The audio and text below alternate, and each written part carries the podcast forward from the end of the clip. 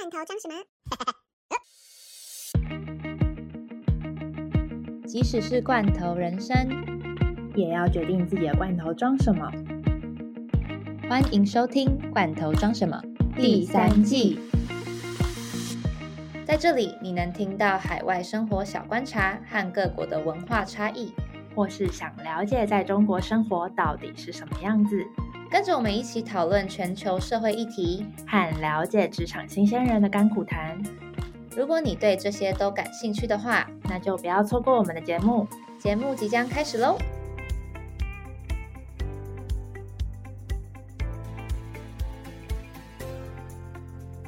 又时隔一个多月没有录音，但是 我们最近真的很佛系更新啦。但是之后应该是因为这一集是六十集，就是我们第三季的最后一集，对自己定义的第三季最后一集。对，虽然我们好像莫莫名其妙停更了一个月，但其实也没关系，我们本来就没有特别追求什么，就是想录就录啊，如果没空就缓一下。对，之前那个，但是我们我觉得我们还是很佩服我们自己之前周更的时候很有哦，生产力。对，没有，因为刚开始的时候，因为很多想聊的，对对对，聊不完，对，然后然后是讲完，其实也没有讲完，就是只是觉得说好像可以告一个段落，然后等到之后，因为每个人的心境是会变的。对对对，我就是因为毕竟，嗯，我自己也在忙我的事，然后 Sunny 的工作也非常的忙，对，就是真的都都很忙。对，然后但是我又很想要把就是第三季就是当做一个结尾，就是六十集嘛，就一直因为五十九集到六十集，我就觉得我不想一直卡在五十九，就是有一种没有结束执念，你知道吗？哎，对，可是这样讲，大家会不会想说，哎，所以你们以后都不跟了吗？也没有，没有没有没有，等我们再累积一下故事，然后我们就会再回来了。对，但是想要把就第三季做一个结尾，对对。那我们是不是应该开个场？对对对，开 场一下，好，欢迎收听《罐头装什么》第六十集，我是 Dara，我是桑尼。耶，六十集了。但我觉得我们自己还是要给自己拍拍手啊！虽然我们的我们的听众还是算小众，但是嗯我们之前算是一年半以来，其实都是周更。其实我自己有时候想起来，觉得哇，蛮有自己很有毅力耶。对，就是每个礼拜做这件事，每个礼拜来我家录音。结果今天 Sunny 来我们家的时候，我爸说：“哎，好久没来了。就是来到就是呃 Dara 的走厨房，跟对，就是看到我来，他们没有什么太大惊讶的感觉，这种感”觉。对，就是然后每个礼拜录完音就吃饭。然后第三个女儿固定行，程 真的。那我们反正我们这么久没聊，那我们是要来聊一下什么闲聊呢？还是聊一下最近在干嘛？呃，有要聊时事吗？因为最近时事应该，我觉得好像也不用我们太讲太多，因为其实那也是前一阵子的事，就是已经已经过了，。对，已经过了一周了，你知道那天真的很夸张，因为刚好真的很夸张。因为刚好那一天裴洛西要来那一天，其实对台湾人来说，就是该上班还是上班，该上课还是上课。可是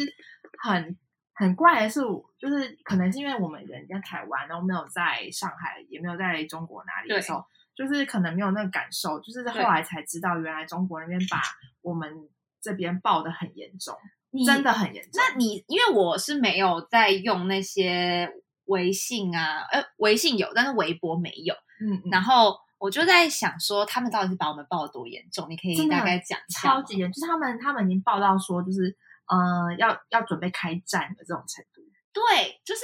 因为我们我那天的话是收到了不少我的对岸的朋友们的关心，而且是一早上一早我还没打开新闻，对还不知道，就是对因为之前裴若曦的行程到底有没有要来台湾，完全就是一个没有一个定案，对，然后是一直到因为他是要保密才可以有种嗯比较安全吧。对对不对？他们可能也怕真的是激怒中国干嘛，所以他们骑那个裴若曦的专机是绕一圈才来台湾。嗯，对对对，对，我有听敏迪他说，原本可能几个小时、两个小时左右就可以到，就他绕了一圈，对他就是不要绕到南海，他避开南海那个争议的地范围的领空，然后然后绕了一圈，然后从马来西亚飞飞来台湾。对，然后那个时候我记得好像因为当天早上他是好像是前一天晚上甚至都还不知道，原来他隔天就去完马来西亚之后他就要来台湾，对都还不知道。对是当天早上，然后而且当天早上那时候我记得我在上班，然后对还还没有打开看任何的新闻的时候，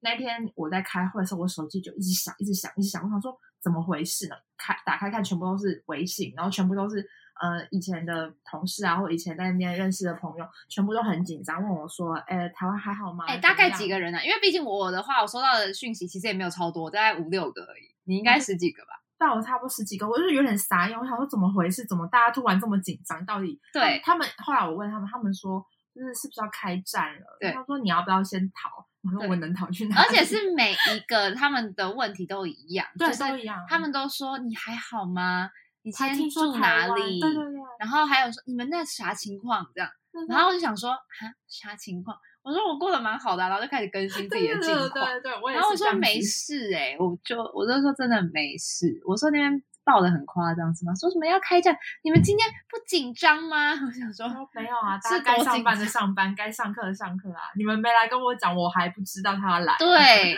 然后而且还有一个梗图是说，不知道裴洛西的人的话，就是以为裴洛西是个个台风风。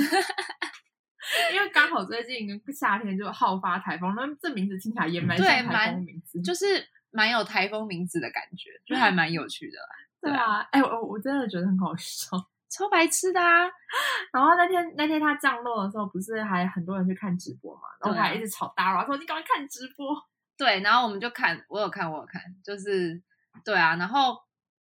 我自己是觉得，反正每一次有这种事情发生的时候，嗯我就会觉得对岸跟我们这边的新闻媒体的报道，就是完全就是真的就是每个人搜寻就是讯息的管道，就是跟嗯我们完全不一样嘛，所以你就会再度认知到这个的落差。”对，而且那那一天的微博热搜真的很夸张，因为你不是因为因为你有传给我，我们这种时候我们就会热线，对，就是说你是说被屏蔽掉吗？还是怎么样？就是都刷不到，就是裴若曦要准备降落的那一段时间，裴那个微博有崩掉，为什么？不知道，我不知道他们就是通常他们崩掉，要么就是他们要变掉一一点一些东西，对他们要做一些就是手调整，嗯，对，政府那边也要做一些调整，他他们都会崩掉。对他们可能要把某些什么字眼或干嘛什么的，就是筛掉还是怎么样对对对，所以就那一就是好像我记得是十点，因为他裴洛西不是晚晚上大概十点四十几分到嘛，对然后我大概十点的时候点进去微博的时候，一直重新等，一直重新等，它崩掉了，我真的傻眼。你就整个很无言吧？对啊，啊反正这件事就告一个段落啊，因为那个时候就是也有很多人发梗图，想说他来很重要吗？什么什么之类的对。啊对啊对啊，啊对，因为刚开始大家不知道裴洛西就是就是台湾人，对，其实其实我没有在什么在涉略，我真的是这一次之后我才才比较知道。哦，真的哦、那嗯我大概好像前一阵子就是有听说他有就是访台那个访亚洲的计划，嗯，他们这一趟就是反正就出来就是把亚洲国家的几个重要的的战略地位的国家的算是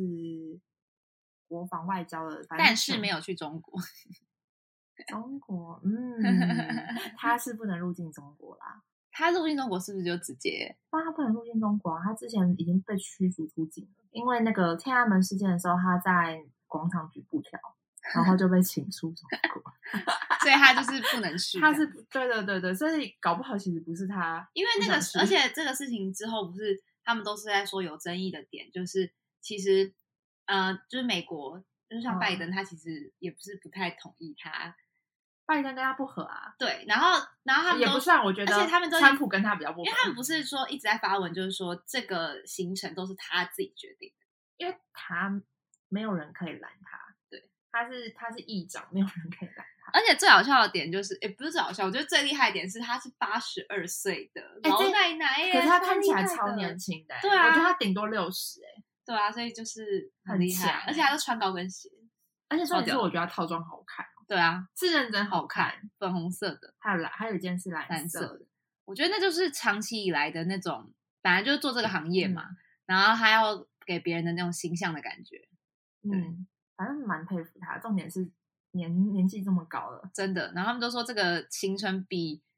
呃任何出国的很行程还要硬，硬欸然后还要调时差，对啊而且快闪台湾二十个小时，很快就而且很累，而且他这二十个小时他做很多事，哎，好忙哦，他好忙哦，超忙碌。从一大早起床又跟台积电，对，然后再来又去见蔡英文吧，然后见完蔡英文之后下午又去景美。对我我很我其实我其实蛮蛮惊讶他会选景美人权园区诶。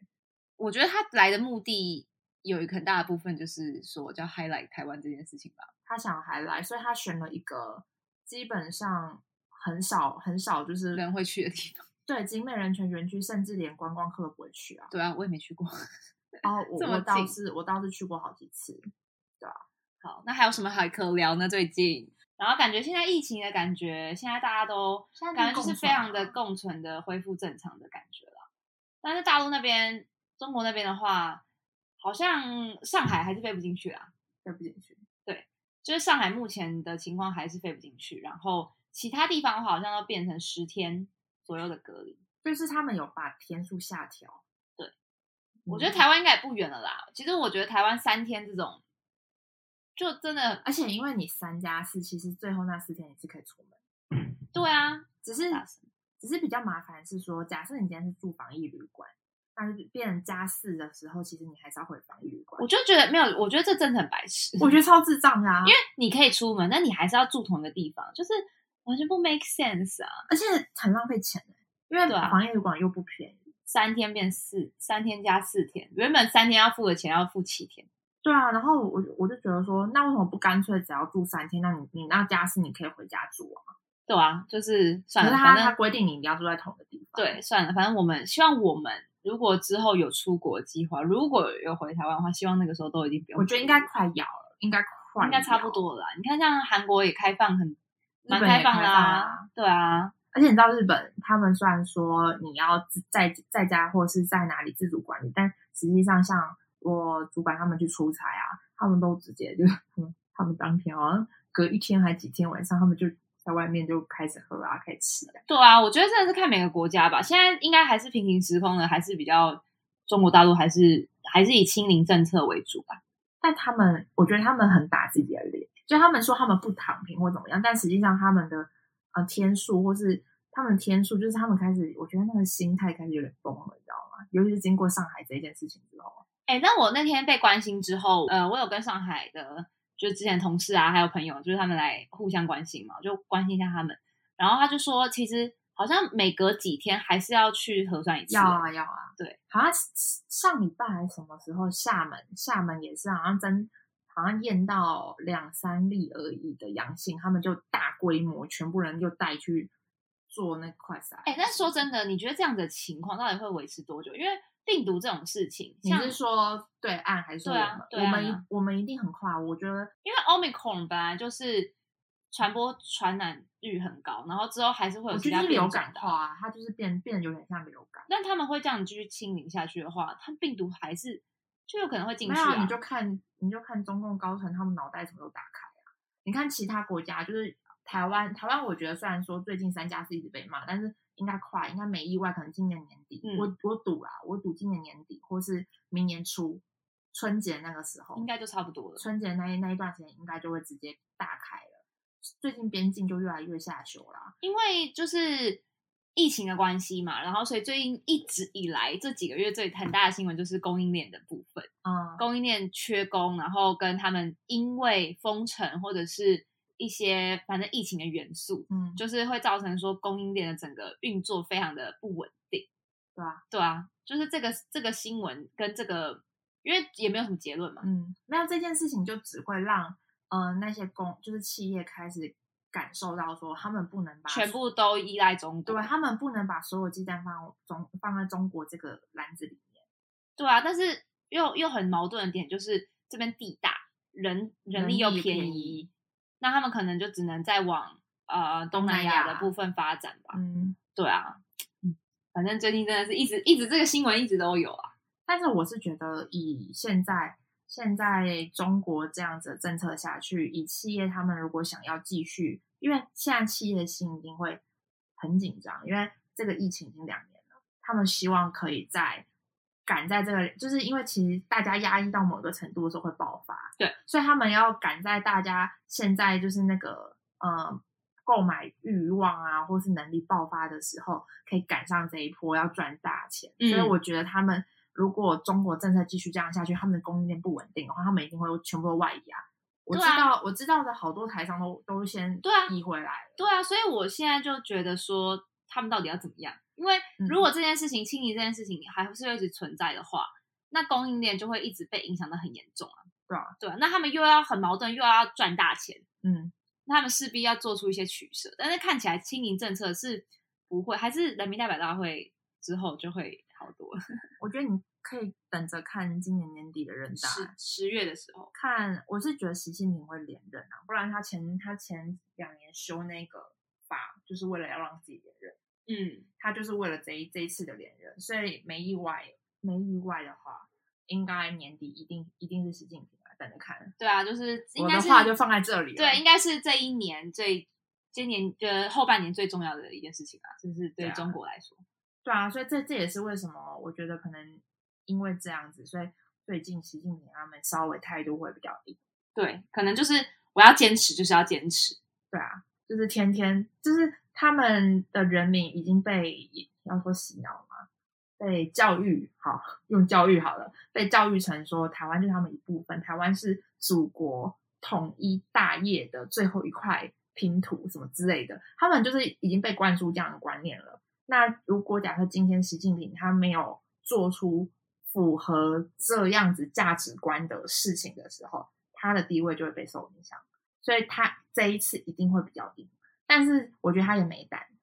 他也一直在暂时没胆，他一直在挑衅我们。没有，因为大家都不想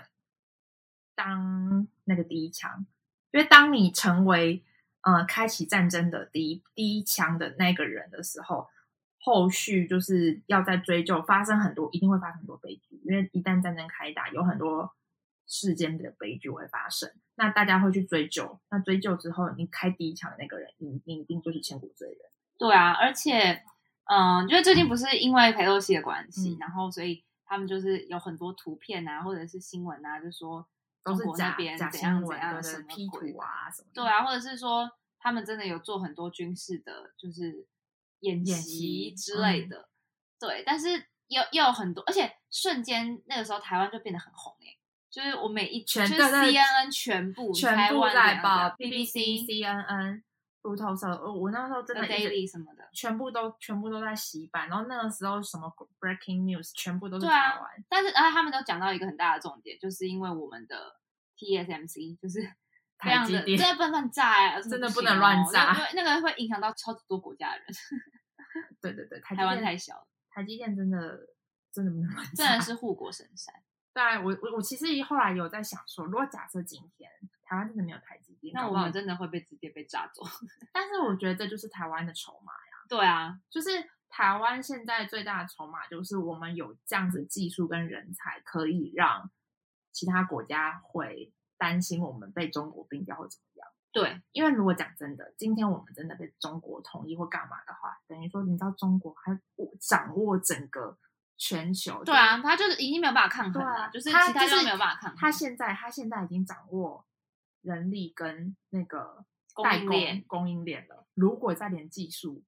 都一起被他对啊，这就是为什么就是做硬体产业的话，嗯、基本上还是会以技术的话，还是要留在台湾，然后对就是代工的部分的话，还是以中国为主。对啊，这就是为什么呃台湾很多台干他们出出差去，呃像你之前那一份工作也是啊，就是出差出差去那边的工厂。对做，但是你你会觉得说，就是大家的都很谨慎，对，是因为很担心技术外流嘛。我们闲聊够久了，二十分钟，对，我们真的聊很久，但也没差。可能是因为太久没有录音了。对啊，可是其实我们平常也都会去聊这一些。对，只是因为最近比较没有空录音，或是没有心思录音，也有可能。好，那我们今天这一集要聊的主题，其实也算是我们的，也也算是延续我们的闲聊啦。虽然闲聊就聊比较多时事，对。那我们今天的主题的话呢，是想要聊一些关于焦虑对这两个字。我觉得应该大家都有焦虑过，嗯，就是不管是为了什么年龄？对，不管你是为了考试，还是为了工作，还是为了想要做某一件事情，可是你好像看不清未来的时候，你觉得焦虑，对，但是有时候我觉得些许的焦虑是好的，就是代表你有给自己压力。对，就是给自己压力，你才会往前跑嘛。如果过得太安逸、太舒服的话，反而嗯，就不会焦虑的话，就是你不会进步。我觉得也也也蛮恐怖的。可是过于焦虑，就是你会造成精神内耗，就是你会觉得说，其实我今天也没做什么事情，对可是我就觉得好累哦。对就像志奇七七之前有一个影片，他就是在讲说为什么假日耍废嗯。会觉得自己很废，然后就会觉得很焦虑。然后那反正那集的重点就是在说，其实我们适当的休息是好的，但嗯。是可能大家看到呃其他人的现实啊，或者社群啊，就是嗯连六日的时候都在努力的工作，或者是看起来就是不耍废啦，就是不嗯。耍废，然后就会焦虑，对，就会焦虑。所以就是这个充实，应该说不一定你真的是看到他努力或干嘛，你只是觉得说他帮他把自己的生活安排的很充实。比如说他今天去呃咖啡厅喝个咖啡，然后晚上跟人跟家人吃个饭，但是你却在家里对耍废，对，就并不是说你看到他在读书，然后你我觉得这个是不一样的感觉啊，但是你不觉得这个很大的核心重点就是因为社群吗？就是比较啊。对，social media 嗯就是红了，就是开始大家在用了之后，你就会去看别人的生活，别人成功，你就会想说，那我要努力。可是当你努力，你达不到自己期待的样子的时候，你就焦虑。对，我觉得要分的很多个面向。我觉得会有焦虑的原因，就是第一个部分就是我们刚刚讲到的社群的部分，那嗯第二个部分就是，就算没有社群的话，你还是会知道你身边的人的生活的时候，嗯你就像刚刚 Sunny 讲的一样，就是有比较，嗯你才会就会觉得有落差嘛。有落差的时候，当你自己也是想要往上爬，但是你还在那个地方还在努力的时候，就还是会焦虑。嗯，但是我我觉得应该应该这样说，就是之前我们有跟大家聊过内卷，嗯，但是然后刚刚我们在讲的情况之下，听下来很像是因为内卷，所以导致你会焦虑，因为内卷而导致焦虑。就是因为因为这个社会太过内卷了，哦就是大家都在追求好、成功、优秀、完美，呃，人生胜利组这样子的人生标签。嗯对，但你会觉得是我们现在所处的这个社会会更严重吗？还是你觉得，因为毕竟我们现在已经脱离，就是在我啦，我自己脱离在欧美的那种环境里面，因为那边的话就会比较重视你自己在做的事情嘛，也不会有群体压力这么重。你觉得是因为亚洲的部分会让亚洲这个整个社会框架，所以会让现在人们的世代焦虑会更严重吗？其实我觉得这个焦虑没有分哪个地方诶、嗯，就虽然说好，确实有可能亚洲会更严重，因为亚洲买国家车买房的一些基本观念，然后再加上亚洲国家就是从学生时期开始，对，就是压力会比较大，因为我们就是考试主就是导向，考试嗯导向的话就对是考真的考试导向，有些有些小孩或是有些人，他其实很聪明，有自己的能力的，就是有自己的专业，嗯。但他可能很不会考试，对，所以他就会常常在考试这边就会失败，那失败久了就会一定会焦虑，而且不止，其实我觉得不止啊、呃你说升学的部分，我觉嗯得像升学之后，你找工作，也会可能在你的环境里面，甚至有人会去比你的薪水，嗯或者是看你升做到什么样的职位，然后嗯再来可能就是看你的附加的东西，你买车了吗？你买房了吗？嗯但是重点就是，现在其实，在台湾买房子非常困难。就是我我最近跟好多人聊过这个话题，就是到底要不要把钱放在台湾，投资在台湾买对房，还是我干脆去别的国家自产？对因为真的，你的你在台湾呃买一栋房子的钱，在国外可以买两栋。对对对对对，那这样子我何必要在台湾？因为就是感觉的，反正就是就跟最近跟很多不同的人聊天，然后甚甚至跟你自己家里的长辈聊天，嗯你都会发现很大的落差，尤其嗯是我们妈妈呃父母亲那一辈，他他们没有办法理解，他们就会觉得说，啊，你就是在台湾买房子啊，对对你为什么要去买就是人生的目标，好像是你一定要有一个自产，你要有一定有自己的房子，你才是比较成功的代表。但但是是应该这样说，就是不是我们不想要有自己的房子，当然有自己房子很好，你会有个归属感，对，就会你会你会知道说，不管你去哪里流浪，你永远知道你可以回来这边。但是，呃，对我觉得，对我跟 Dara 就是我们这种个性的人来说，买房这件事情不不会是我们的 priority，它不会是我们一定要做或是要优先做的事。但是有可能也会啊，你就是目标不是那样啊，然后反正你现在没钱嘛，然后或者是你现在太年轻啊，所以你觉得不重要，或者是我家人就会觉得说没有啊，你就是要看向谁谁谁看齐，就是一定要有一个房子。但是知道最恐怖的点就是你买了这个房子之后，你住在里面，然后你的压力随之而来。如果那真的不是你想要追求的东西的话，你真的会很痛苦。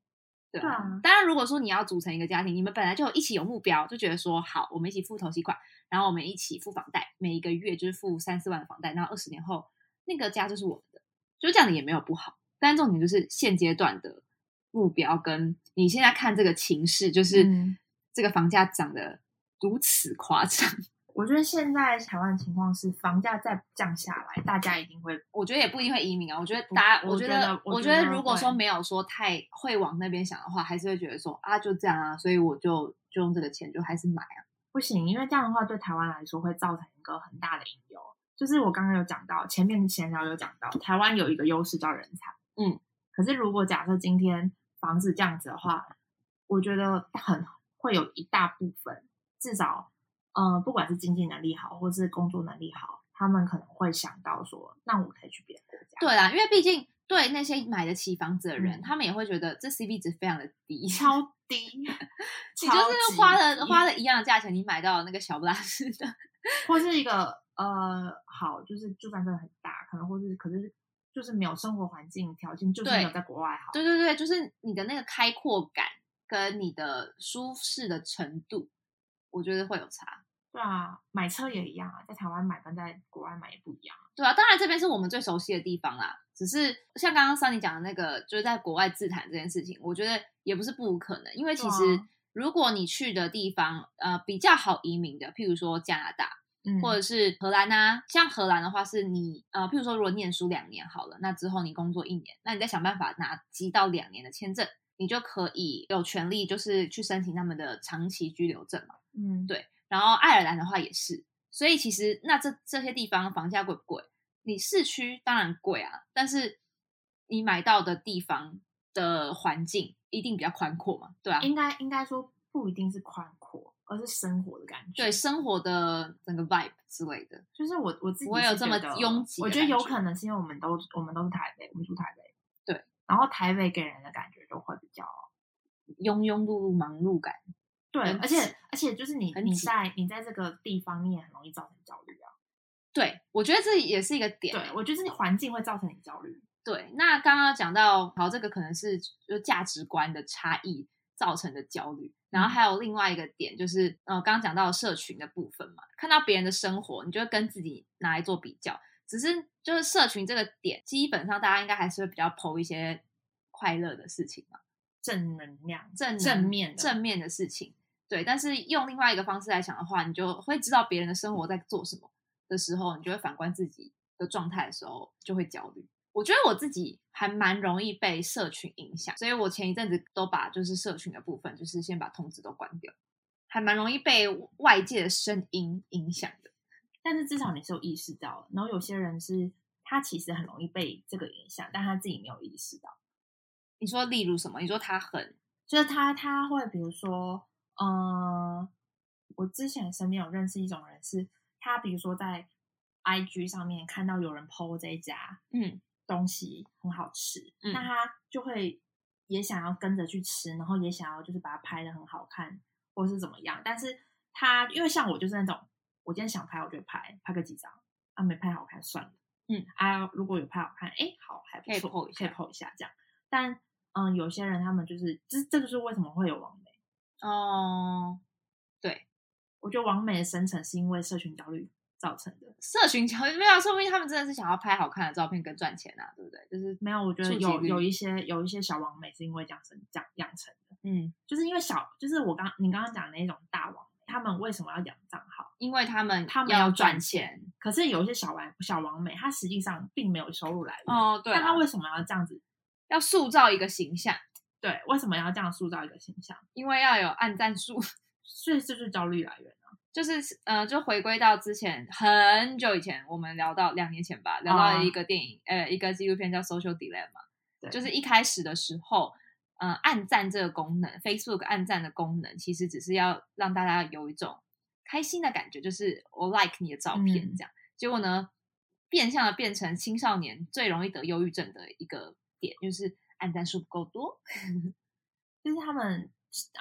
应该说有些东西就是到了极致之后就会变成这样子。对，那我想要分享一下，我前几天在呃书店的时候随便翻到一本书，他讲了一段话，我觉得讲的蛮好的。嗯他在说，嗯、能见度已经成为我们这个时代的流通货币，社群媒体跟监控经济也定义了我们的生活的方式，因为大家都要看你的社群嘛，你这个人的社群就代表你这个人，所以如果你没有经营的话，别人也不会知道你是什么样子的个性。你知道，甚至有一些公司现在也会，因为但也是看呐、看性质啊。如果说他们的性质是很需要你做 branding 的话，他们希望你提供你自己的 IG 给他看。我嗯，但是我觉得超级没有隐私的。通常都是看了这本书还有继续提到说，我们在社会上的成功必须要得到大家的认可，评断我们生命的价值的标准，不是因为我们做了什么，而是大家眼中的我是什么。我觉得他的话有点多，但实对际上浓缩成一句就是，我刚刚念太长了，我自己删减一下。对对对对对，就是他浓缩成一句就是，大家都不是在当真正自己，对而是在当别人眼中的自己。对就是有一种你自己在做你自己，但是社群上面的你自己才是大家认可的你。对，所以我就觉得蛮恐怖的。哦，这个我突然想到，就是因为这个真的跟焦虑有关，是因为对我就突然想到是之前在微博上面，我不知道你有没有 follow 到这一段，微博上面曾经有有一阵子他们呃很有很多关于身身材焦虑的热搜，嗯，然后当时就是一些女明星，比如说杨幂，她们就会有一些什么漫画腰。A four，呃什么呃漫画腿 A four 腰，嗯，就是他们会有要去追求对普世价值的美，对，然后他们的普世价值的美就是至少瘦有年纪小的那个幼，哦有，就是你要有少女感，就是不管你在你明明其实我自己觉得，呃，不是说每个人都每个人是少女的时候最美，但很可能这是这是一个很多人的刻板印象，会觉得说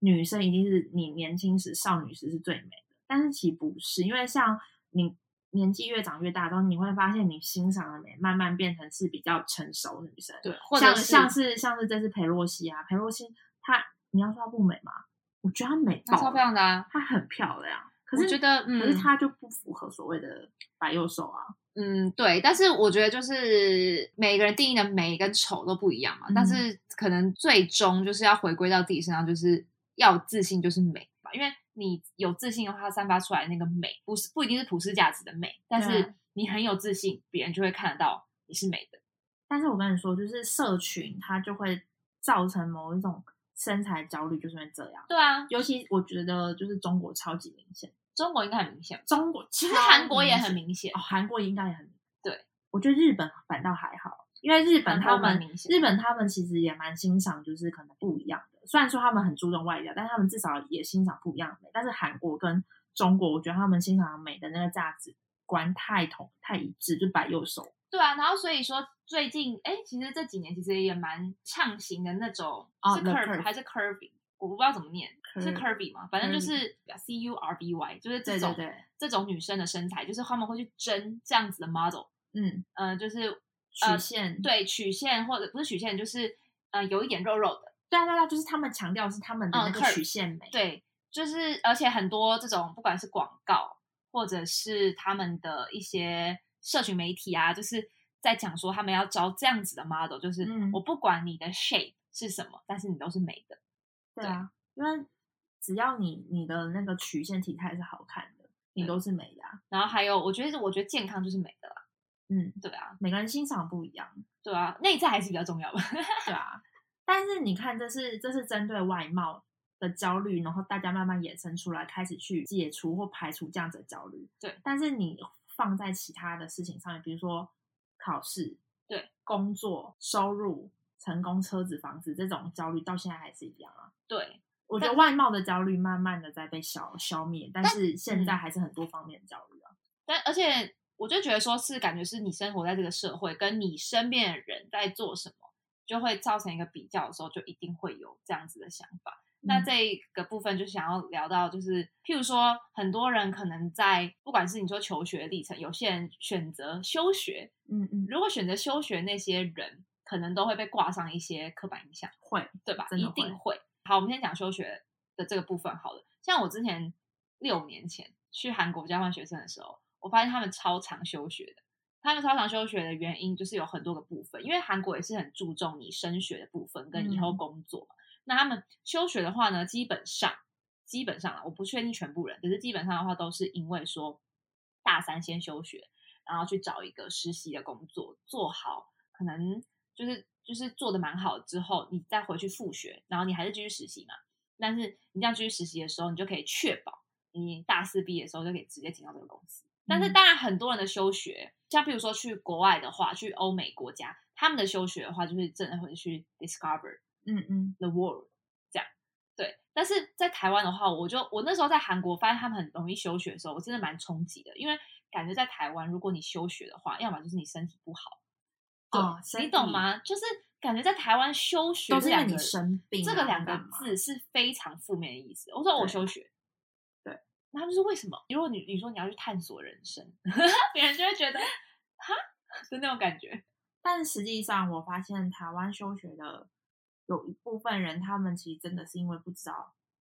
自己要做什么。但是有这个勇气休学，对，也是要蛮有勇气的欸。我觉得他们很很厉害是，他们虽然说不知道自己要做什么，但他们很清楚一件事情，就是我继续留下来，花这个时间，花这个钱念书，不是我要的。嗯至少他们知道自己不要什么，他们可能不知道自己要什么，他们知道自己不要什么。我觉得这样比较有这样子这样子比起你什么都不知道的好，其实因为通常你要休学这个这一个打算的话，通常你都会被你的家长阻拦啊，或者是是老朋友师，就是关朋友心你朋说，友也会阻拦，对，嗯，你确定吗？这样你会玩我们一年毕业，两年毕业哦？或是就会说，嗯、还有另外一个说法是说，台湾这个求职环境，你最好还是要有大学毕业比较好，因为现在大学生满街跑，如果你只有高中学历的话，是找不到好工作的。但是这个相对的，其实他说的是没错的，因为是没错啊确实很多的 requirement 最低。但是我的意思是说，休学的话不代表你就完成不了学业嘛，你只是比别人晚了一阵子。但是因为应该说，大概有一部分的人哦，休学之后就不再念休了之后就不会再回去了。嗯，对啦，前提也是你要知道你想要做什么吧，跟你还是要有行动力，就是去找、嗯去实践、去尝试、去做。对，那这个是休学的部分。那我觉得另外一个部分就是，譬如说今天你一毕业之后，像韩国，我又要讲到韩国，我那时候跟我韩国各种朋友聊天，他们几乎没有这种找工作的空窗期，因为他们在他们就学的时候就会去找了。所以在台湾，我们不是大部分都是毕业之后让自己有一个缓冲的时间，有一点空窗期，可能去 maybe 去旅游，maybe 去休息一下，maybe 去找工作。对，但在空窗期 maybe 三个月这样。但在韩国的话，有点不太被认可，就是这三个月会问你这三个月做了什么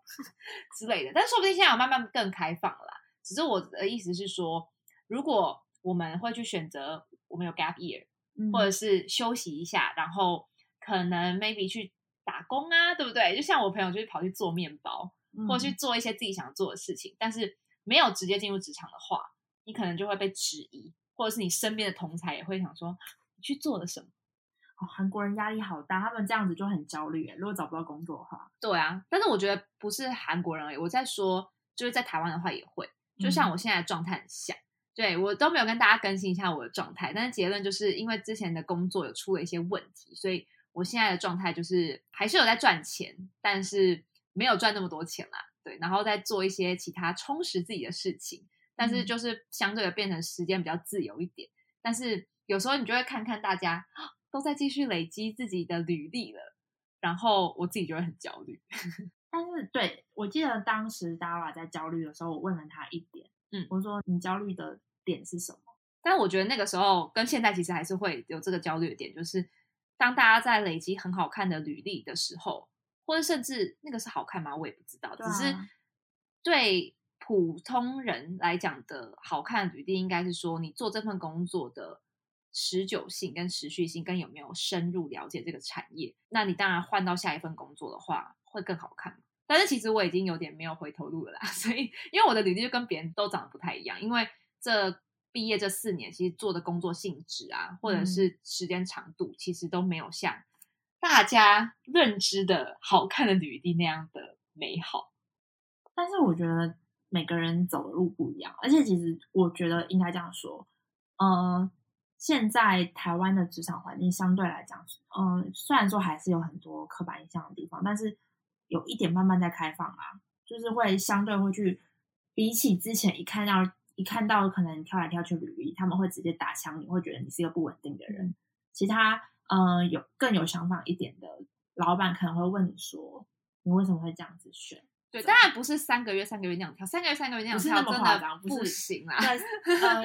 三个月三个月跳，除非你真的很有能力，你是真的很有，就是你很有能力，就别别人就是大家抢着要你哦，的那种，可能搞不好三个月的话，真的是因为你还没有了解工作在干嘛呢，你就掰你就掰了没有三个月就试用期啊，到了就对，啦，这样子就不太好。但是如果有超过半年以上的话，对啊，就我觉得还行啊，对，但是你就会觉得说，跟其他有些朋友聊的时候，就甚至像之前去打工度假这件事情，到现在还是一直都有这个争议嘛。就是你出国是为了什么？哦，为了看这个世界。那很多人就是社会上的人，不管是你的家人、你的朋友，或是跟你价值观不同的人，就会一直反向的 diss 你说，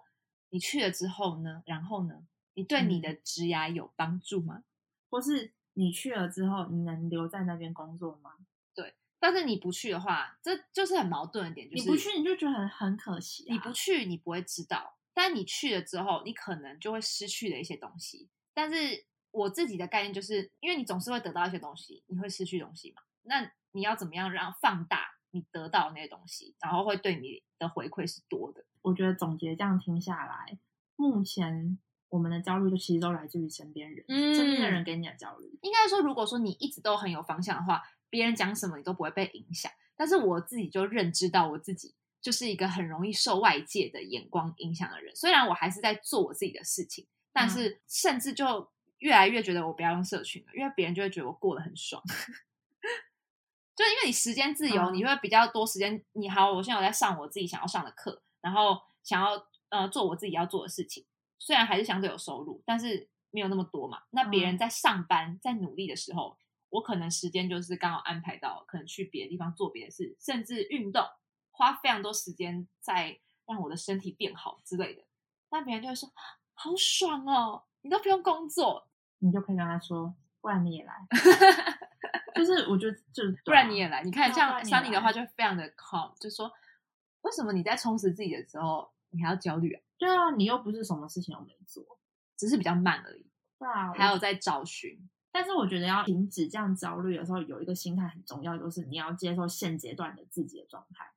因为要接受自己现在的样子。对，因为你现阶段，因为每个人每个阶段的样子不一样，你可能某一个阶段、你就是很忙很忙很忙很忙，像我现在就是像你像像你现在那样，像我现在就是一个很忙很忙很忙，然后很赶很赶，不管什么事情都天啊，速速速速速要这样做完的那一很种。对，然后比较高压性质这样。但是你说像大家现在阶段的样子，就属于是慢下来，把自己调整的状态。就是每个人每一个时期状态不一样，所以你要先你要接受自己现在的状态是这个样子，但是不代表你你以后都会这样。对。还有刚刚讲到一个大重点，因为我们都会被社会还有这个框架，还有身边人影响嘛。但是嗯我就觉得说这是很难避免的，因为人就是群居的动物，对，所以有群居就会有比较，就会有问你最近好吗？这个听起来超级对你最近怎么样啊之类的，那你还是会想要讲一个自己体面的方式，只是你表达的方式也会造成别人对你的观感。你好好哦，好羡慕你这样，嗯，对啊，然后就会但通常听到这样的话，你你就会压力更大，然后就更焦虑。对，然后所以所以就会变相的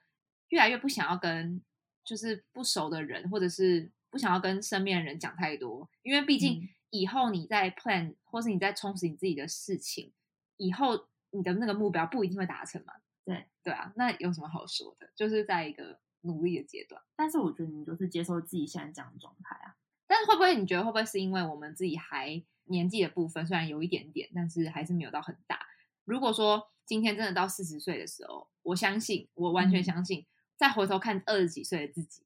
一定会觉得那个时候的焦虑在焦虑啥？对啊，没什么好焦虑的。没有，就像就像我们现在已经出来工作，我们再回头看那个求学时期的时候嗯考试的焦虑，你就会有点无法理解。而且那个时候焦虑超焦虑，就会觉得你好像没有考上大学，你好像天要塌嘞